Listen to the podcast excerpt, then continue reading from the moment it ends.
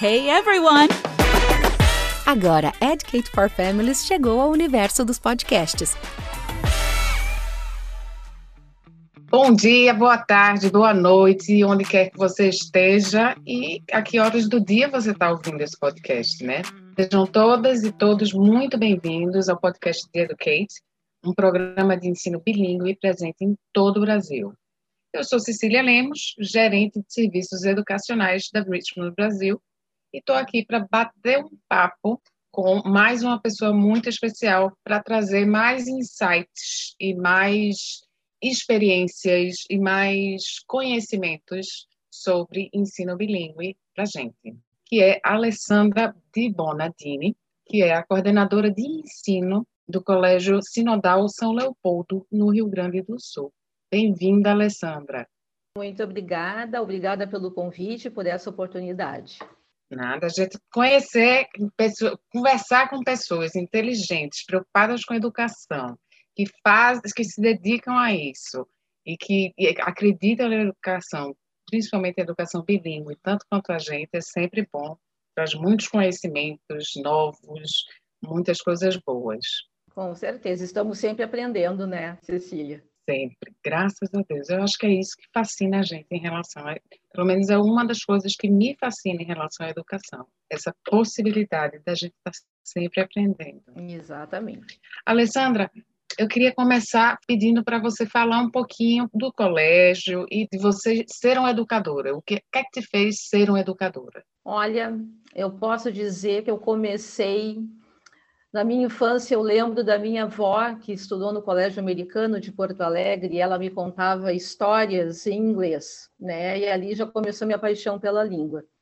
Então, eu fiz magistério e depois segui, né, pelo curso de letras, mestrado e algumas especializações, e atuar em sala de aula sempre me fascinou. Eu acho que realmente fascínio é a palavra, né?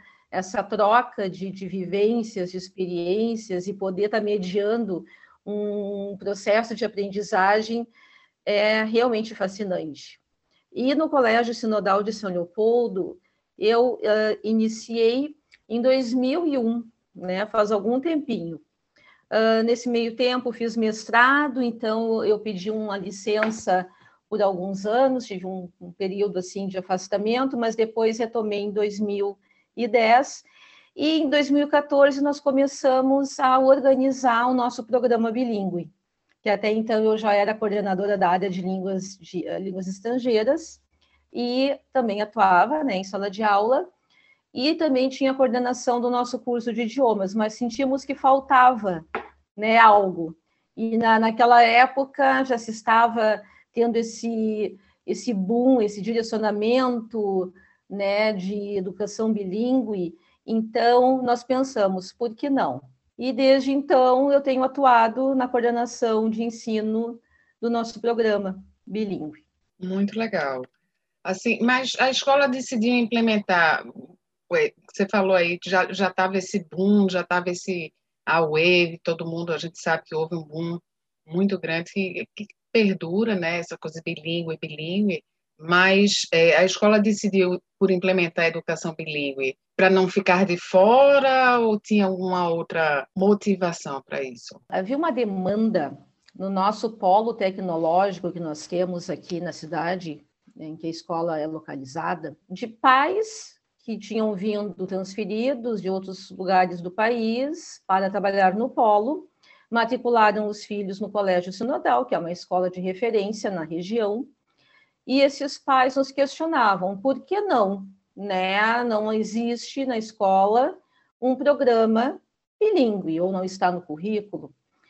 E nós, quando começamos a receber esse tipo de questionamento, foi plantada aquela sementinha né? Não, está na hora de realmente começarmos a estudar. Se estão pedindo, é porque é uma coisa, provavelmente uma coisa interessante, né? Vamos. Com certeza, com certeza. Aí nós tínhamos que, primeiramente, definir o tipo né, de, de programa que seria oferecido pelo colégio. Se seria no currículo ou em forma de uma atividade extra classe.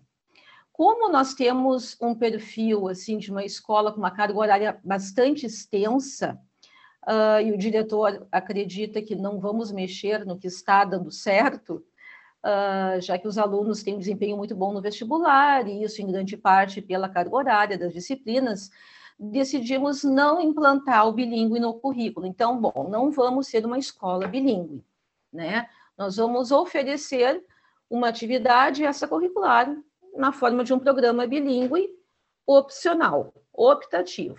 Tá? Então, a família ainda decide se o aluno vai participar do programa ou não, e esse programa vai ocorrer no contraturno. Então, após todos os estudos, né, quando decidimos o formato do programa, aí se começou a, a tentar definir né, uh, esses detalhes em termos de material didático, uh, captação de professor, captação, treinamento, todos esses detalhes mais pontuais. Quais foram os maiores desafios nesse início? Depois de vocês fazerem esses estudos, entenderem como é que funcionaria melhor sem, sem ter que modificar o DNA, a, a filosofia pedagógica da escola, essa questão da carga horária e tal. Depois de vocês definirem tudo isso, definirem o programa, né, que, que foi o Educate, quais foram os maiores desafios no início dessa implantação? Primeiramente, Cecília, eu posso te dizer que foi encontrar profissionais qualificados. E eu não quero dizer, uh, não estou remetendo aos professores de inglês que sim, tem qualificação, tem muitos profissionais qualificados. Mas o professor, nós acreditamos que o professor, para atuar uh, com educação bilíngue, ele tem que ir para um outro patamar, porque ele deixa de ser aquele professor de curso livre de idiomas, ele deixa de ser aquele professor de língua, de ensino regular, trabalhando forma, trabalhando gramática, para ser um professor mediador que vai usar a língua como ferramenta e não como fim, para trabalhar né, uh, os assuntos, as matérias, as disciplinas que, no caso do nosso programa, nós teríamos que dar conta. Então, nós, nós decidimos, primeiramente, como é que teria que ser esse perfil desse professor. Né? Ele teria que, além de ter letras, além da, das questões óbvias, né? nós pensamos assim, bom, letras, uh, que ele tenha uma vivência no exterior, uh, que ele tenha experiência, aí sim, fazíamos questão que ele tivesse experiência em ensino regular, sim, porque na nossa concepção, e quando nós trabalhamos né, as unidades didáticas de maneira uh, de sala de aula mesmo, né, nós temos que dar conta dessa, dessas situações de sala de aula, e esse professor, ele não é mais aquele professor de cursinho que está ali só para o fã, né? A parte divertida, sim, faz parte, nós temos que conquistar o nosso aluno, mas ele está no ambiente de sala de aula, ele está no ambiente em que o professor tenha que dar conta não somente das demandas daqueles momentos educacionais que estão surgindo, mas também uh, que ele consiga ter, sim, o controle da classe, que ele consiga ter uma turma que, uh, digamos assim, cumpre né, a ideia do que está sendo apresentado em aula, a proposta que o professor está trazendo. Né? Então, não é mais aquela questão do aluno cliente, que simplesmente estamos ali para agradar, todos os agradamos sim, mas através de um trabalho bem feito, né? de uma proposta que o aluno acredite, que o aluno compre, que o aluno, de fato, se comprometa. Né? Então, ok, definimos, definido esse perfil desse professor, nós começamos a captação, né? Uh, claro, como eu sou professora de formação de língua inglesa, eu tinha também conhecidos, eu tinha os meus contatos, nós tínhamos também professores né, que também, uh, enfim, nos procuraram quando souberam que nós estávamos a, a implantar o programa. E aí foi feita a contratação e começamos a, então, trabalhar com uh, esse treinamento né, de como que nós gostaríamos que esse profissional de fato atuasse, porque ah, tem que ocorrer uma desconstrução né, desse perfil de professor, desse papel do professor. Perfeito, perfeito. É. Eu, eu, vejo assim, na minha experiência, a maior dificuldade realmente é essa coisa da gente fazer essa mudança de mindset, no, fazer não, né? Ajudar o professor a fazer essa mudança de mindset, porque e aí não é não é é como você falou, não é um defeito, não é que o professor é, não tivesse uma determinada qualificação ou não tivesse capacidade para isso, mas a gente eu me coloco nessa posição, tenho certeza que você também, a gente já tem aí alguns anos de sala de aula eu essa semana estava vendo, gente, eu vou fazer 30 anos de sala de aula, como é que pode? Mas é uma coisa assim, eu, eu fui ensinada de uma forma, normalmente, como tudo na vida, a gente é, replica exemplos, né? Então, eu fui ensinada de uma forma. Naturalmente, quando eu fui, eu entrei na sala de aula como professora, eu replicava aquela forma de ensinar, que ainda era aquela coisa da repetição, uma coisa muito de gramática, drilling, esse tipo de coisa. Só que aí eu fui inserida num contexto justamente na, na fase de mudança para o método comunicativo, para a abordagem comunicativa. Então eu tive que reaprender. E, e aí, na verdade, foi relativamente fácil para mim, porque eu estava dando aula de uma forma que eu gostava mais de aprender também. Mas na hora em que eu passo para um contexto bilíngue, é uma mudança muito mais, mais ampla, porque é uma mudança conceitual de língua. Todo aquela, aquele conceito de língua que eu tinha na minha cabeça antes, de que a língua mais importante é a gramática, é a estrutura, aquilo ali cai por terra, porque na verdade a gente começa a perceber que, que língua em geral, não estou falando só de inglês, que língua em geral e ser fluente é um, uma, uma coisa muito mais léxica, muito mais baseada em vocabulário do que gramática, do que sintaxe. Então, é, é muito doido. Não, perfeito. E nós dizemos né, isso na, lá no, na escola, que há uma diferença entre o aluno fluente e o aluno proficiente. Né?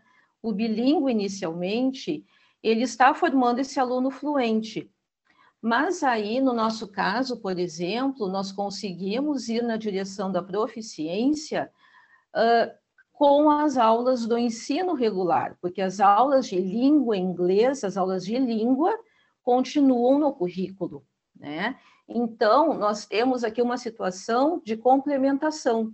Nós temos o programa bilíngue com o CLIL, né, focando no, na, no idioma como meio, na língua adicional como meio, mas nós temos o contraposto das aulas de língua, na forma, trabalho com a forma, no ensino regular. Então, o nosso objetivo é esse aluno, quando chegar ao final de uma etapa, né, ele ser tanto fluente, e não apenas fluente naquele inglês geral, que daí para isso nós temos os cursinhos, né, mas fluente em cultura geral, em conhecimento comunicação, de mundo, né? Comunicação com, uh, digamos, substância, né? e aquele aluno que, ok, também paralelamente está trabalhando a forma, está trabalhando a gramática, que não pode ser ignorada, né? Aquele aluno que vai fazer no vestibular, vai prestar no vestibular e vai ter um bom desempenho, é um aluno que vai uh, se candidatar para algum cargo depois quando se formar, ou na faculdade, ou tentar estudar no exterior, e ele vai conseguir dar conta disso. É. Né, Eu acho você faz uma distinção que é interessante, que muito pouca gente, é, na verdade, consegue perceber qual é a diferença entre ser fluente, ser um bilíngue, ele pode ser fluente, um bilíngue ele pode ser é, fluente e proficiente, mas ser proficiente não necessariamente significa que você é bilíngue. A gente conecta muito mais a proficiência em relação essa coisa de conhecimento é um conhecimento mais avançado, é um conhecimento, na verdade, muito mais avançado do que o nativo. Eu acho hum, muita graça quando o povo certeza. fala assim, ah, eu queria fulaninho porque fulano é, é, é nativo, prefiro um professor nativo. Professor nativo, muitas vezes, não é isso, a, a, natividade, vamos dizer assim, o lugar onde o professor nasceu, na minha experiência, é o, a coisa menos importante que tem no currículo dele. Eu, eu conheço vários professores que são nunca saíram do Brasil e são absolutamente fluentes e proficientes e pessoas e professores que vieram de países de língua inglesa que são os chamados nativos que não, viam para mim e me perguntavam mas Cési, é, eu estou vendo aqui que é para eu dar o second conditional. O que é isso? Eles sabem usar, mas não sabem o nome, não sabem a regra para formar. Isso requer isso requer um, um comando de, de, gramática, de estrutura muito grande que nós é, um, é uma coisa que eu digo muito. Eu gosto de dizer em reunião que eu digo, gente, eu conheço muito de gramática inglesa porque eu, eu sou apaixonada, é a minha profissão, a minha ferramenta de trabalho. Eu me considero uma pessoa proficiente, eu me considero fluente em português, é minha primeira língua. Eu acho que eu sou uma pessoa que me comunico relativamente bem, eu escrevo bem, mas não me pergunte meia coisa de gramática em Sim, português, não. Com certeza. Regra, crase, né? acentuação, nós vamos uh, intuitivamente né, lançando mão do que nós temos como nossa base linguística, mas sem poder discorrer das regras, né? E realmente, Cecília, isso acontece com o professor nativo, sem falar na carência, às vezes, uh, da, da, da, parte pedagógica também, porque ele acaba se ancorando né, nessa sua fluência da, do idioma, mas ele não tem condição né, de lançar mão da parte didática de maneira eficaz. Né? Então, realmente é uma temeridade quando, às vezes, por ignorância, claro, não é a área deles, né? Uh, pedirem por um professor uh, nativo. Né? Claro que a gente tem essa concepção, não, mas é melhor, né? não tem sotaque. Não... Mas o que, que é não ter sotaque? Né? Sotaque da onde? Eu sou gaúcha, eu tenho meu sotaque. Tu és do Nordeste, qual Eu sou qual recifense e tenho o meu, né? Eu sou Terra linda, maravilhosa. Então, tu tem, os, tu tem os teus. Então, o sotaque é o que nos caracteriza, é o que nos define também. Pois né? é. Então... Não, e tem uma, eu, eu ainda dou um, um passo a, é, a, mais. Eu acho que essa discussão, isso é uma coisa que há muito tempo me incomoda. A inglês britânico e inglês americano. Primeiro, que já comete um, crime que é dizer que o inglês existe só americano e britânico. É, imagina. Né? Você tem o neozelandês, você tem o australiano, você tem inúmeros. E o segundo, até. Aí disse: não, eu prefiro o inglês britânico. Tá, britânico da onde? E a gente não está falando só de sotaque. A gente, isso é muito mais amplo. Você está falando de é, uma questão de de uso da língua, às vezes a gente usa a, língua, a estrutura da língua de forma diferente, a posição do, do substantivo, do verbo, do, é, a, a, eu brinquei aqui quando a gente estava para começar a entrada, é para eu falar, eu sou a Cecília, gente, não vou dizer a Cecília, porque aqui no Nordeste a gente não usa ah, o artigo. sim. Eu sou então, Cecília. Sim. Eu sou Cecília. Claro. E, e aí eu digo, você tem uma, um número de fatores e de elementos que, que mudam a língua, então é, é vocabulário diferente, expressões diferentes, que é impossível você dizer eu quero aprender. E, e eu acho que assim o que eu tento muito incutir na, nas pessoas, né, fazer as pessoas perceberem, é que é, inclusive, eu acho uma tolice a gente querer que o filho é, fale, vamos dizer assim, na Inglaterra, se você quiser é, pensar no inglês é, padrão, vamos dizer assim, na Inglaterra é, o RP, que é o que é o Queen's English, que é aquela a coisa mais mais inglesa, vamos dizer assim. Nos Estados Unidos você tem o da, da região ali de, de Boston, Nova York, da Nova Inglaterra, que é considerado o, o americano mais correto, o inglês americano mais correto. Mas você se limitar a um sotaque só, a uma área só, para mim é uma tolice, porque restringe o quanto você vai entender e o quanto você vai conseguir se comunicar. Com certeza, com certeza. E o aluno bilíngue, de certa forma, eu acho que ele não tem mais, como tem um aluno de cursinho, ele não tem mais essa, essa noção de, de, de, de sotaque, de, eu tenho a impressão assim é que as fronteiras caem por terra. Sim, com certeza. Eu acho que uma outra coisa também muito interessante é, é você precisa entender o conceito, né, do que é a educação bilíngue para você conseguir não só é, abordar da forma ter usar a didática melhor e, e compreender, avaliar, que não é prova. Prova não é um, um um melhor objeto para avaliar em termos de educação bilíngue. Exatamente. Nós, no bilíngue, nós não temos prova. Nós, nós utilizamos vários instrumentos para poder aferir essa evolução do aluno. Né?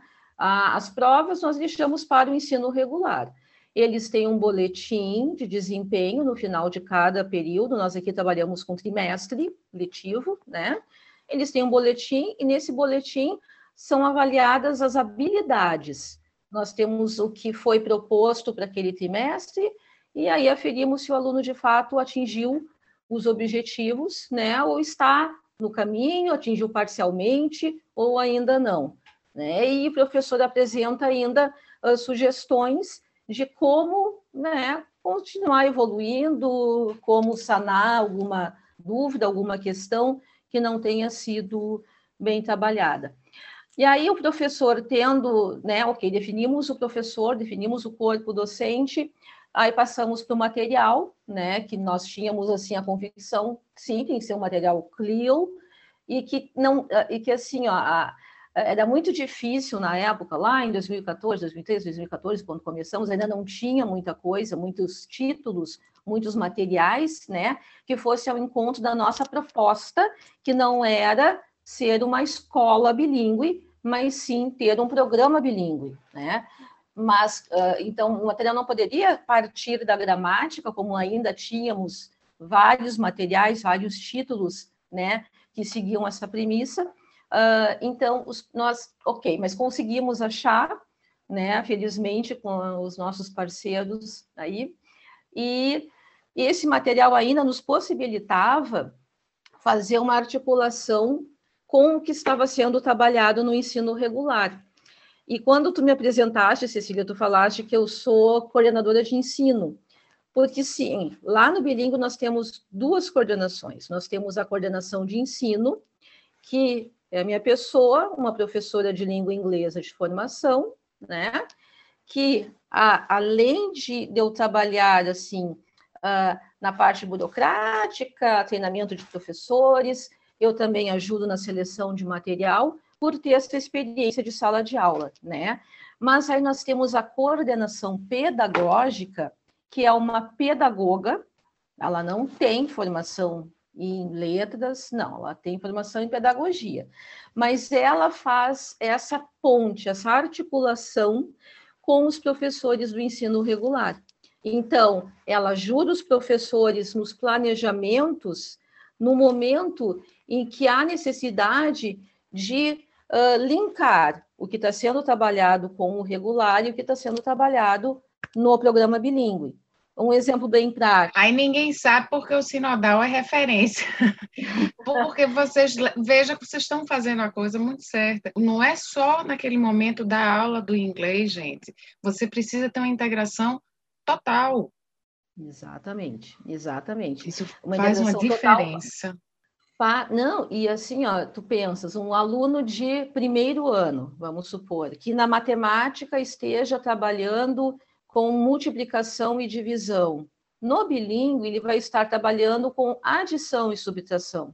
Quando, especialmente na matemática, nós sempre temos o cuidado de não introduzir conteúdo, porque nós entendemos que o aluno tem que ter bem fundamentadas essas questões na língua materna para si, para só então ele tranquilamente... Elas serem reforçadas. Exatamente. Exato. Acabamos atuando quase como um reforço.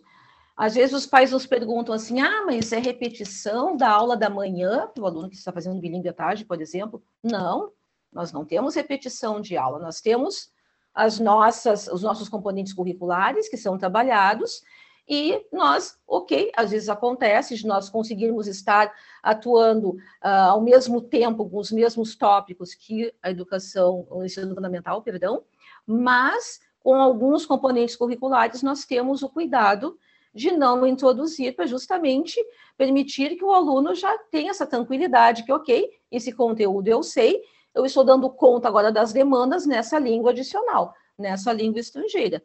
Então, na matemática, multiplicação e divisão no regular, adição e subtração no bilíngue. Números de 1 a 1000 lá no regular, números de 1 a 500 no bilíngue, vamos supor. né? E esse cuidado nós temos, assim, principalmente com as exatas. Agora, com as outras áreas de conhecimento, é mais fácil, né? Uh, na hora de trabalhar, vamos supor, de novo, primeiro ano. Eu gosto de citar o primeiro ano porque tem pessoas que pensam assim, oh, é algo de outro mundo. Não, é, é uma questão de planejamento. Bastante trabalho, bastante estudo, mas aí a gente vai vendo que dá certo e, e vai seguindo o caminho. Uh, Para introduzir as estações do ano, vamos supor, como é que nós fazemos? No material se introduz um movimento de rotação e translação da Terra e a partir das ciências, né? E a partir daí se vem com a parte da língua, trazendo né, os meses do ano. Aí os alunos vão para a rua observar as árvores, se é o outono, se as folhas estão caindo, qual é a cor das folhas. Enfim, se faz um trabalho bem interessante. Por isso que é importante ter essa pessoa da coordenação pedagógica. Foi um desafio no início, porque no primeiro uh, semestre de funcionamento do bilíngue, lá em 2015, tinha a minha pessoa, né, de coordenação, coordenadora do bilíngue, né, e eu dava conta, ok, de tudo isso aí, escolha de material, treinamento e tudo mais. Mas Deus fui sentindo, né, nós fomos sentindo que, ok, está na hora da gente conseguir ter uma pessoa que faça essa mediação, que seja pedagoga, que saiba dos processos didático-pedagógicos para poder introduzir certas disciplinas, certos componentes curriculares, de maneira que não se avance uh, no programa bilíngue, né, de maneira que a criança não se avance, não vá além do que a criança pode dar naquele momento, né? Nós vamos além, sim, quando podemos ir, né? Em outros momentos, nós seguramos um pouquinho para deixar tudo bem fundamentado, para então continuar avançando.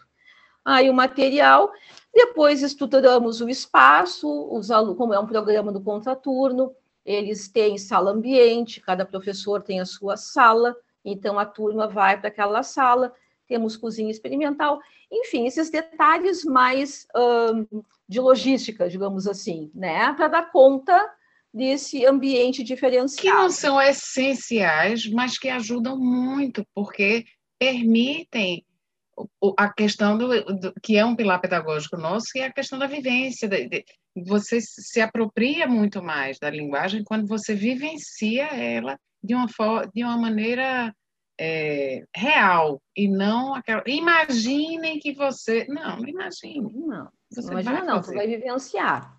Né? E realmente nós temos a felicidade de ter um material, de ter uma plataforma que possibilita essas vivências. Né?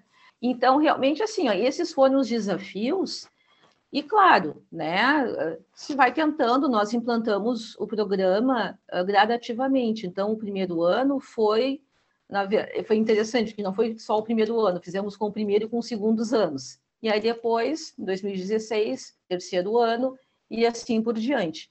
Agora, em 2021, nós estamos com o oitavo ano, e em 2022 fechamos o ciclo no ensino fundamental né? E, e realmente, assim, os resultados são muito promissores, são satisfatórios, porque esse trabalho, nós percebemos que todo esse trabalho, todo esse estudo que tem por trás, realmente ele, tá, ele traz né, resultados muito positivos. E as famílias, os alunos, eles trazem esse feedback positivo para nós também. Mas esse feedback positivo, principalmente das famílias e dos alunos, Alessandra, ele aconteceu desde o início ou no início foi um pouco precisou é, porque eu pergunto porque existe eu tenho a, a, impressão que eu tenho que a grande maioria das famílias quando você fala a palavra bilíngue, né, que é educação bilíngue, você pontuou aí muito corretamente que um programa bilíngue não torna uma escola bilíngue. A questão não é essa você, a gente traz os benefícios do ensino bilíngue, que tem toda essa diferença de, de como é que a gente observa, como a gente percebe a língua e o processo de aprendizagem de uma língua, é, mas não torna a escola bilíngue. Mas, é, voltando ao que eu estava dizendo, a, o que eu vejo muito acontecer é quando o pai ouve a palavra bilíngue, aí já começa aquela expectativa, dá um mês de aula, o pai já está assim, mas o menino não está falando, parece que, que o bilíngue traz o imediato, e não é isso, a gente não se propõe isso, pelo contrário, O bilíngue, muitas vezes, em muitos casos, depende muito de criança para criança, pessoa para pessoa, mas o bilíngue, muitas vezes, ele, ele tem um silent period maior, aquele período em que a gente entende o que está sendo falado, a gente começa a, a, a make sense, a, a, a, essa coisa que você falou aí de, de entender, ah, então isso, e você começa a fazer essas suposições e, e, e tal, numa aula mais tradicional, você tem, o aluno muitas vezes ele repete as coisas, mas ele não necessariamente entende, está apropriado daquilo ali. E a educação bilíngue ela traz um, uma outra uma outra nuance que é, a gente só começa realmente a produzir quando a gente já está realmente assimilado, muito mais apropriado da língua, né? Com certeza. Mas a, com a criança, o filtro afetivo ele é mais baixo, ele é bem menor. Bem né? E aí que nós tentamos trabalhar também, até porque pelo fato deles terem, eh, eh, eh, eles não, como é que eu posso dizer, eles não se dão conta às vezes que eles estão numa sala de aula de programa bilíngue, as crianças, né? Eles estão tão imersos na atividade, dando conta do que eles têm que fazer, que eles estão ouvindo o professor trazendo né, as questões na língua adicional, eles estão ali dando conta e não estão se dando, não estão percebendo, né, que eles estão inseridos nesse ambiente. Então, uh, é muito interessante uh, observar que, claro, tem o silent period, que ok, perfeito, é normal, mas a criança ela está entendendo o que está sendo dito. Claro que é um momento que tem muito input do professor. O professor tem muito teacher talking time, né? Mas ela vai assimilando até ela se sentir de fato segura, uh, né? mais segura, né? Para poder dar conta. Então, desde o início, nós percebemos assim: ó, os pais tinham muitas dúvidas. Tinham dúvidas uh, se a alfabetização, o período de alfabetização não ia ser prejudicado, né? Tinham dúvidas se os, filhos não iam cansar pelo, pelo fato de terem aula no contraturno. Enfim, eles traziam várias questões antes do lançamento do programa por si só. Né? Nós nos reuníamos com, com os pais para apresentar o programa bilíngue no final de 2014 para o início de 2015 e essas dúvidas foram vindo. E a partir daí, nós instituímos que queríamos reuniões pelo menos no início, na implantação sistemática, para poder ir tirando essas dúvidas né, que porventura fossem surgindo. Isso é algo que nos facilitou bastante, porque no momento que os pais traziam as suas inquietações, nós conseguíamos né, tentar resolver. Antes de elas escalarem, né? Exatamente, senão chega num ponto que não se consegue reverter, né?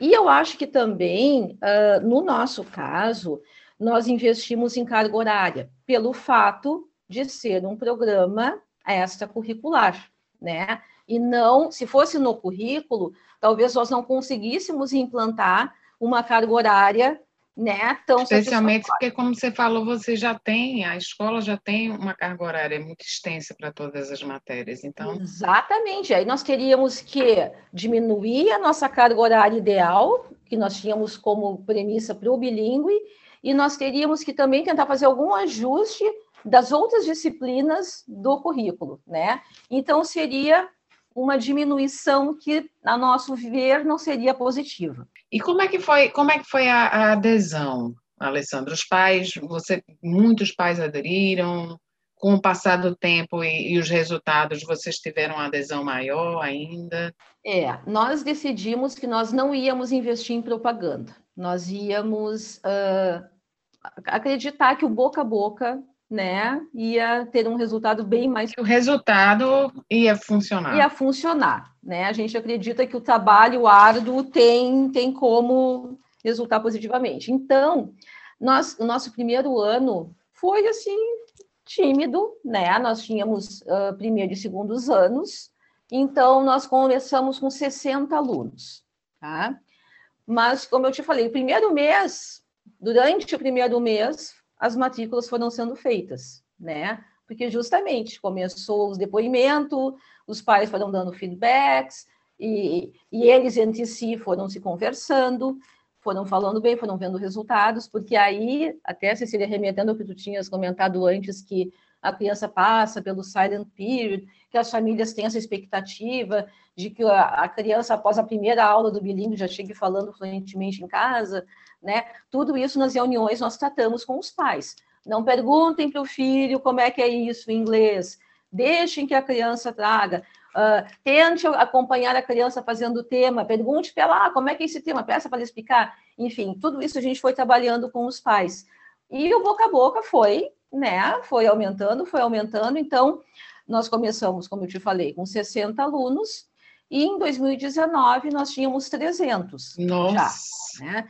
Isso para uma escola que tem um programa que não é obrigatório, que é facultativo, realmente é um número bem interessante, especialmente até o quarto ano, nós temos uma adesão de mais ou menos 80%. Né?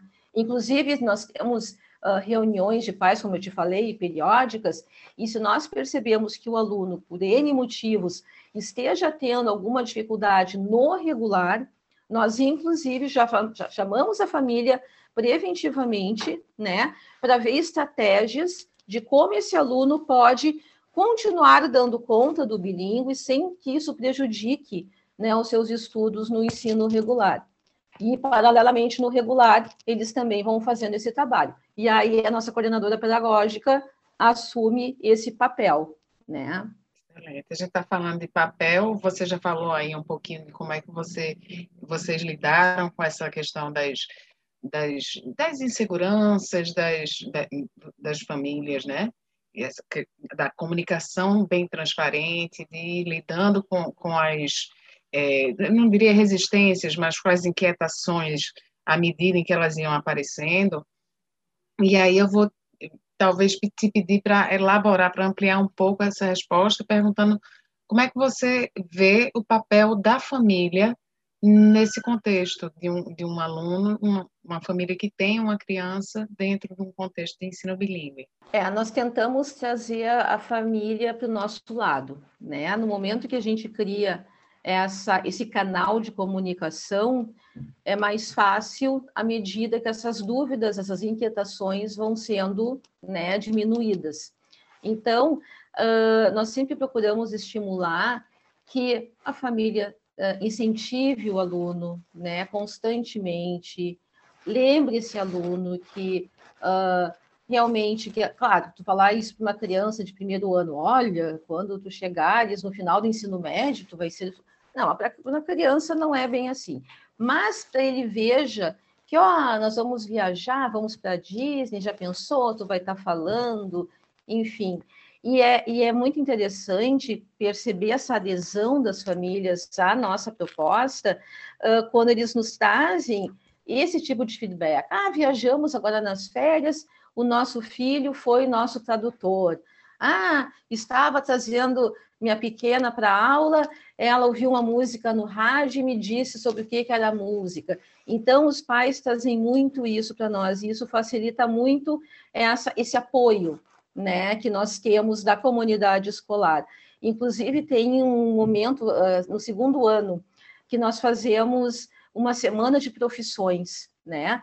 As crianças ficam apaixonadas porque eles estão vendo seus pais ali falando inglês, os pais ficam encantados também de ver como os pequenos entendem e, e, e compram a ideia, então é muito legal. Então, realmente, nós temos, nós te, procuramos, né, ter essa parceria das famílias, né? No momento que eles entendem a proposta, é mais fácil de conseguir ter realmente essa adesão, como eu falei antes. Claro, né, Cecília, ocorrem percalços, tem questões que nós temos que trabalhar, como em qualquer instituição, com certeza, mas é através do feedback que esses pais nos trazem. A gente tem outras escolas que também fazem isso, que, que você mencionou do Dia das Profissões, de, de fomentar mais essa coisa de, de trazer a família para dentro, da família participar disso também.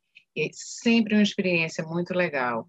Eu já vi é, escolas que convidam pais que, que, que têm influência para fazer uma sessão de, de, storytelling. O professor poderia uhum. fazer, mas é, é como você falou, é diferente quando vem só não ser a figura do professor já brilha o olhinho da, da coisa da curiosidade, né? Uma das coisas que eu mais amo fazer ainda hoje na vida é observar a aula. E aí eu ia observar a aula, né? A gente senta no cantinho e tal, e as crianças ficavam enlouquecidas. Por mais que me conhecessem, por... mas elas ficavam enlouquecidas. E aí muitas vezes o professor voltava e virava uma parte da aula para façam perguntas. E aí eles têm que fazer em inglês, porque aí começavam a inventar que eu não falava em português, porque realmente não falo em português dentro das escolas, e, e é muito legal. É muito legal, eles ficam muito curiosos. Uh, é interessante porque nós temos muitos pais que são ex-alunos, né? E nós, às vezes, nós fazemos também o seguinte: nós temos professores do regular que são fluentes também em inglês, professores de física, de biologia, de então nós também promovemos momentos em que esses professores vão até uh, o bilíngue ou os nossos alunos vão até a sala desses professores, porque no colégio nós trabalhamos com o conceito de sala ambiente, então tem a sala de biologia do professor tal, com aquele monte de animais né, conservados, e enfim, né? E aí os, as crianças, quando vão, chega o dia de ir na sala desse professor, ver aquela bicharada empalhada em vidro e não sei mais o que, e ele falando sobre aquilo em inglês, porque ele tem afluência, para eles, assim, é, nossa, mãe, é um, é um momento mágico, né? Então, a gente procura propiciar, nosso colégio tem um museu escolar, eles vão com a professora de história no museu escolar, que também fala inglês, então, é, são momentos que enriquecem. Sai daquela caixinha, né, formal, trabalhando o verbo to be até morrer, né? E ele, ele vai ali para ampliar. Toby, Toby. O Toby. Ah, então, é. O Toby. You né? Exatamente. E aí não sabe usar. Não então, sabe usar. A gente vai para aí. Aí os pais que foram ex-alunos, eles dizem, Bah, tu teve aula com a fulana, né? Que me deu aula, deu aula para o pai, quando, né? Nós temos alguns professores que a gente brinca que são utensílios e mobílias, né? Alguns que até já passaram de 70 anos, né? 50 anos quase de aula. Sim. E aí, quando os pais sabem que eles tiveram aula com esse professor, ou enfim, nossa, é uma festa, é uma alegria. Conta algum momento assim memorável nessa trajetória do Sinodal São Leopoldo, da comunidade escolar, durante essa trajetória de vocês no, no ensino bilíngue. Aí. Nós temos momentos assim de vitória quando o aluno de quinto ano faz um TOEFL Junior, por exemplo, e ele vê que ele gabarita aquela prova. Então, se tu vê assim, ó, temos a chancela desse trabalho que foi feito, não só para os pais, mas também aquela sensação de vitória daquela criança, né, que mesmo não estando decorando regras gramaticais, ele está dando conta muito bem, né, dessas demandas da língua. Nós temos a, a questão assim, ó, de, de, de ver esses alunos indo para o mundo, né, ampliando sua visão de mundo. Uh, nós, nós temos do lado da, da escola uma casa de um lar de idosos, né, que é mantido pela Igreja Luterana, que é a nossa escola, escola da Igreja Luterana do Brasil. E aí nós conseguimos, uma vez por semestre, visitar, levar os alunos de sexto ano para visitar esses idosos e se apresentar. Claro, eles não podem entabular um diálogo em inglês, porque não são todos que vão entender, mas aí eles cantam músicas que eles aprenderam em casa. É aquele momento assim, ó, que tu se consegue promover um trabalho de cidadania, né? Que tu, tu sai daquela caixinha, né? Tu não tá só ali aprendendo alguma coisa, tu também tá passando adiante nessa né, energia boa, esse teu conhecimento, é, é, essa tua essa tua vivência, né? E isso a gente procura uh, proporcionar para os alunos. Então, vai além da excelência acadêmica, dos resultados atingidos, né? Eu acho que quando ele olhar para trás, quando ele for adulto, isso não tem preço. Infelizmente, tu, eu, nós não tivemos essa oportunidade. Nós somos filhas de cursinho, crias de cursinho, né? Perfeito, aprender. Eu me tornei bilíngue já adulta. Eu acho que o que você falou aí é perfeito em relação a essa que para mim mais do que a capacidade de se comunicar em outra língua, porque eu vejo assim, eu, como você falou, fui cria de cursinho, então eu conseguia me comunicar em inglês. Eu fui, fiz intercâmbio quando eu tinha 15 anos de idade, e eu me comunicava, mas eu não era, eu fiz escola um ano, e, fiz, e eu me comunicava, eu tirava notas boas e tudo, mas eu não era bilíngue, e eu percebo isso hoje, porque é muito mais amplo do que você conhecer o código. Eu entender o mundo de uma forma muito mais diferente, eu me comunicar com o mundo de uma forma muito, muito diferente.